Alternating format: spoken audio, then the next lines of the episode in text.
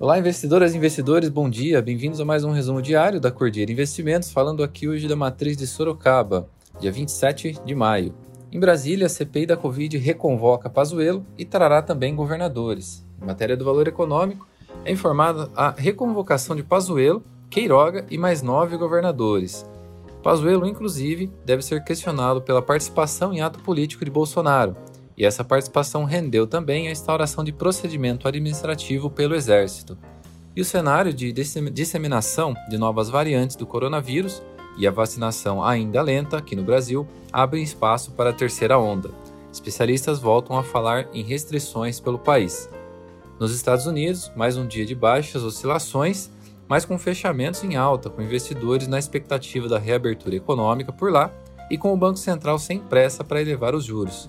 O índice Dow Jones fechou em alta de 0,03, o S&P 500 fechou em alta de 0,19, o índice eletrônico Nasdaq em alta de 0,59, já o Russell 2000, a, o índice das small caps americanas subiu 1,97%.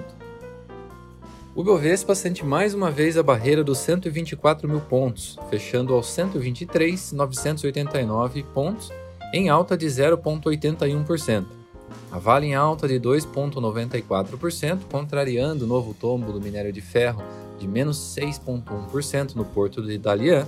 Em Qingdao não houve negociação devido ao feriado na região ontem. No radar dos investidores, os recorrentes alertas da China contra o rally especulativo.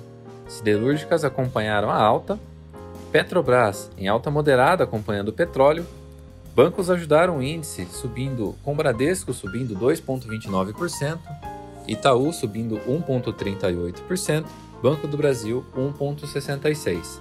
Depac 11 fechou em leve queda de 0,66% e após o pregão veio a notícia de um novo escritório de saída da XP indo para o BTG, a Onyx Capital, com 500 milhões sob assessoria. Destaque ontem para a Azul, que disparou 11,31% com a notícia da tentativa de compra da Latam. A Redditor precificou seu follow-on em 71 reais, movimentando 4,44 bilhões. O BNDES zerou sua posição na Clabin e a DOTS precifica o IPO hoje e as negociações devem iniciar na segunda-feira. Hoje, os índices futuros nos Estados Unidos em baixas, Eurostock, o índice que representa as principais empresas da zona do euro, próximos do zero, petróleo em leves baixas esta manhã e o minério de ferro também essa manhã encerra em queda de 1,63% em Qingdao. O Nasdaq Crypto Index sobe esta manhã 0,65% aos 2.511,21 pontos. Por hoje é isso, pessoal. Uma ótima quinta-feira a todos e até amanhã.